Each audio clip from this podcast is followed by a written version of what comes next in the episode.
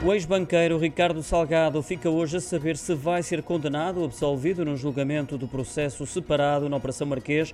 Em causa estão três crimes de abuso de confiança devido à transferência de mais de 10 milhões de euros.